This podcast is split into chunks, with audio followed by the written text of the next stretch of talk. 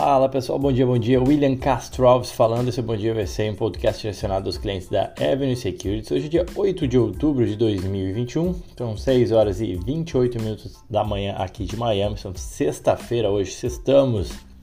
Vamos lá falar um pouco sobre o mercado americano. Ontem mais um dia positivo para as bolsas americanas, com os investidores ainda otimistas né, com a resolução dos problemas de, da dívida americana que de fato foi resolvida, né? Muita gente tinha receio em relação ao aumento do teto do limite de gastos dos Estados Unidos, foi aumentado em meio trilhão de dólares e com isso desafoga, tira aquele receio, né, em relação ao shutdown do governo americano.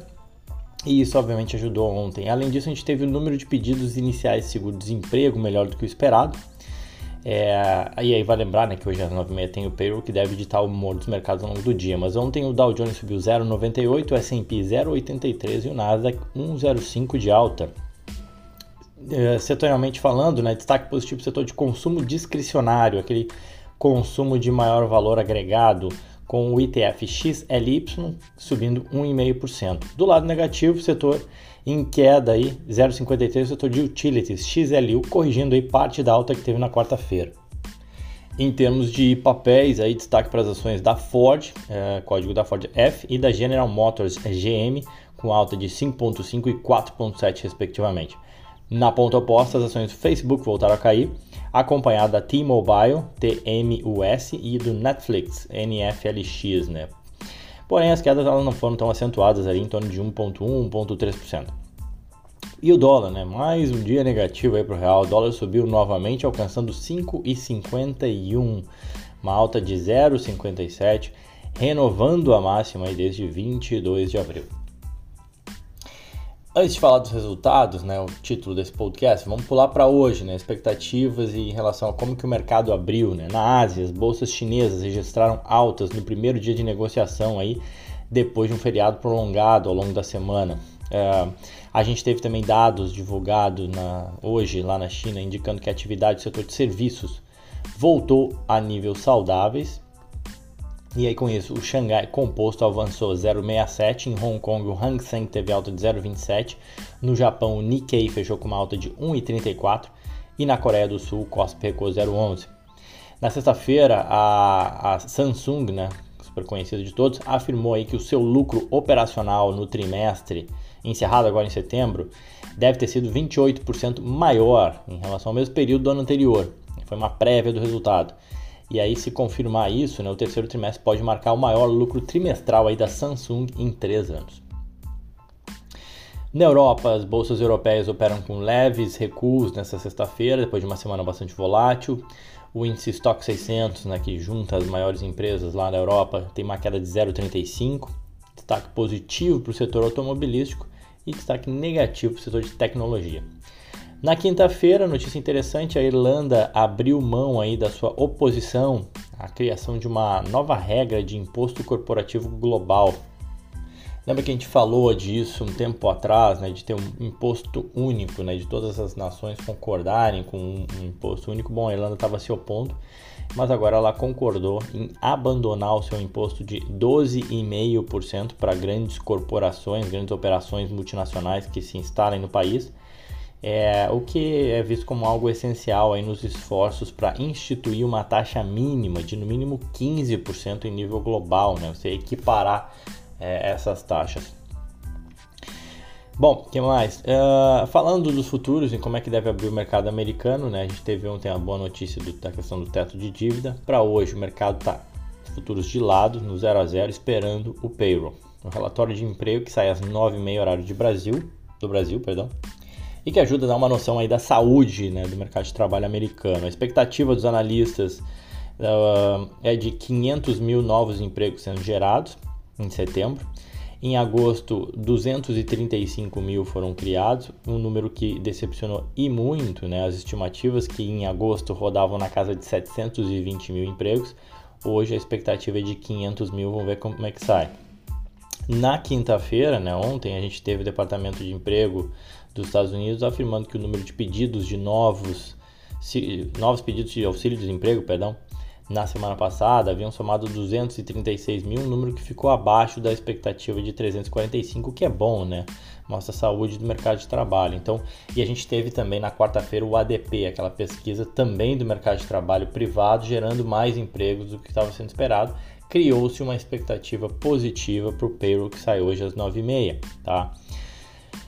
Que mais? Um, em termos de resultados, a gente não tem nada relevante, os resultados começam a pegar mesmo semana que vem, então vamos falar deles, né? Bom, o que esperar da safra de balanços que vai começar agora nos Estados Unidos no terceiro trimestre de 2021, começando é, semana que vem, né? Acho que primeiro, tá? Convém lembrar, salientar, né? Que os investidores sempre ficam muito preocupados com as notícias macroeconômicas, políticas, diferentes coisas que afetam o mundo hoje, né? E sem dúvida isso é importante, obviamente, né? Mas também é muito importante prestar atenção nos resultados trimestrais das empresas. Uma vez a cada três meses elas vêm, apresentam seus números, seu balanço, seu demonstrativo de resultado, de suas receitas, lucros, margens e por aí vai. E aí, com isso a gente consegue analisar se de fato tudo aquilo que a gente ouve em termos de noticiário né, tem afetado de fato a vida das empresas. E eu penso também que esse pode ser um, um trigger, um catalisador importante para movimentações mais bruscas no mercado. Né? Eh, especialmente no tradicional mês uh, de outubro, que é tra tradicionalmente volátil, tá? É, então existe expectativa e aí é tudo uma questão de expectativa e realidade, né? O mercado trabalha com expectativas, vamos ver se as empresas conseguem bater essas expectativas, se elas uh, trazem guidance também? Ou seja, uma visão em relação ao futuro que possa trazer otimismo ou não para o mercado. Né? Primeiro, assim, em termos de agenda, né, para te situar, semana que vem a gente vai ter de fato o pontapé inicial da safra de balanço. Na quarta-feira, dia 13, o JP Morgan, que é o maior banco dos Estados Unidos em valor de mercado, vai divulgar seus números. Junto a ele, também na quarta-feira, a gente vai ter a Delta Airline, que hoje é a segunda maior empresa aérea dos Estados Unidos, e a BlackRock, a maior gestora de recursos do mundo. Aí na quinta-feira vai ser a vez do mercado descobrir os números do Bank of America, Citigroup, Wells Fargo, Morgan Stanley e US Bank Corp, né? ou seja, bancões divulgando na quinta-feira, além da United Health, que é a maior empresa de saúde do mundo, e das farmácias Walgreens Boots. E para encerrar a semana, a gente tem na sexta-feira o Goldman Sachs, a General Electric, a, a, VFC, que é a dona das marcas Timberland, North Face, Vans, entre várias outras marcas conhecidas né, de consumo de, de vestuário. É, e também na sexta-feira a gente também tem a, a Prologs, que é simplesmente o maior fundo imobiliário de galpões do mundo. Então já deu para ver que vai ser uma semana intensa em termos de resultados. Falando de expectativas, né? de forma agregada, as empresas devem seguir reportando números bem fortes na comparação anual. Né? Vale lembrar que a base ainda é fraca. A gente está comparando com junho a, agosto, a setembro de 2020.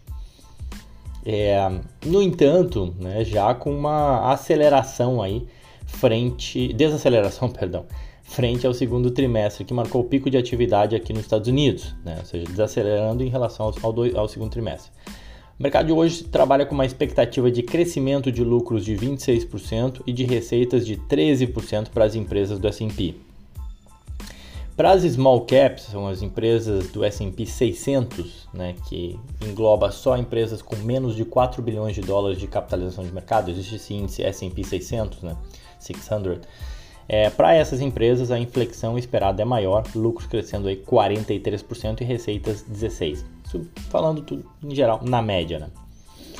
Importante, em se tratando de resultados, né, o que importa para o curto prazo, tá? Para o curto prazo, é o tamanho das surpresas e o guidance, né, as projeções para o futuro que, que as empresas fornecem. O mercado vai olhar com muito cuidado sobre o impacto nos resultados uh, das empresas, obviamente, dessas crescentes pressões de custos que a gente tem visto, né, em meio à interrupção na cadeia de suprimento, escassez de mão de obra e material, enfim, porque tudo isso pressiona as margens de lucratividade da empresa. Então o mercado vai para olhar com muito cuidado é, isso nos números e também no, no guidance fornecido pelas empresas. Falando especificamente dos bancões que divulgam o resultado semana que vem, né? É, eles abrem a safra, né?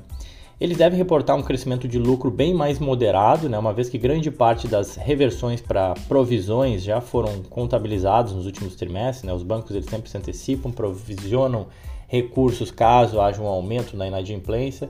Essas provisões já foram revertidas, o pior já passou para os bancos, então os lucros devem crescer menos, tá? É, em relação aos bancos, o foco deve recair na, na, nos anúncios de recompras de ações e também no pagamento de dividendos. Além disso, as divisões de bancos de investimento devem entregar ganhos aí elevados e aí quem tem maior ou menor exposição a esses setores tende a se beneficiar. Eu lembro, por exemplo, que o Goldman Sachs é um banco muito forte no seu banco de investimento, já o Wells Fargo é um banco mais de varejo aqui nos Estados Unidos. Enfim, bancos de investimento devem entregar ganhos elevados graças ao aumento aí nas operações de M&A, né, de fusões e aquisições, além de IPOs aqui nos Estados Unidos. Além disso, a gente teve fortes volumes de negociações de ações, o que sempre ajudam nas mesas de ações e derivativos, né, parte relevante também dos resultados dos bancos. E por fim, o mercado também vai observar se houve um aumento nos empréstimos comerciais e industriais. Né? Tinha desacelerado no último trimestre e, e, também porque este dado, né, essa a percepção em relação a esse aumento de empréstimos, tanto comerciais quanto industriais, nos, dá, nos ajudam a dar uma leitura, né, funciona como uma proxy para recuperação econômica. Né? Se as empresas estão pedindo mais empréstimos é porque estão investindo para crescer. Bom, essas são as expectativas. A gente vai falar bastante agora nos próximos, nas próximas semanas aí dos balanços aqui nesse podcast. Então, fiquem ligados, tá bom? Quem quiser pode me seguir nas redes sociais, arroba Will Castro Alves, tanto no Twitter quanto no Instagram, também sempre posto bastante coisa. Era isso então, pessoal. Desejo a todos um ótimo final de semana. Aquele abraço.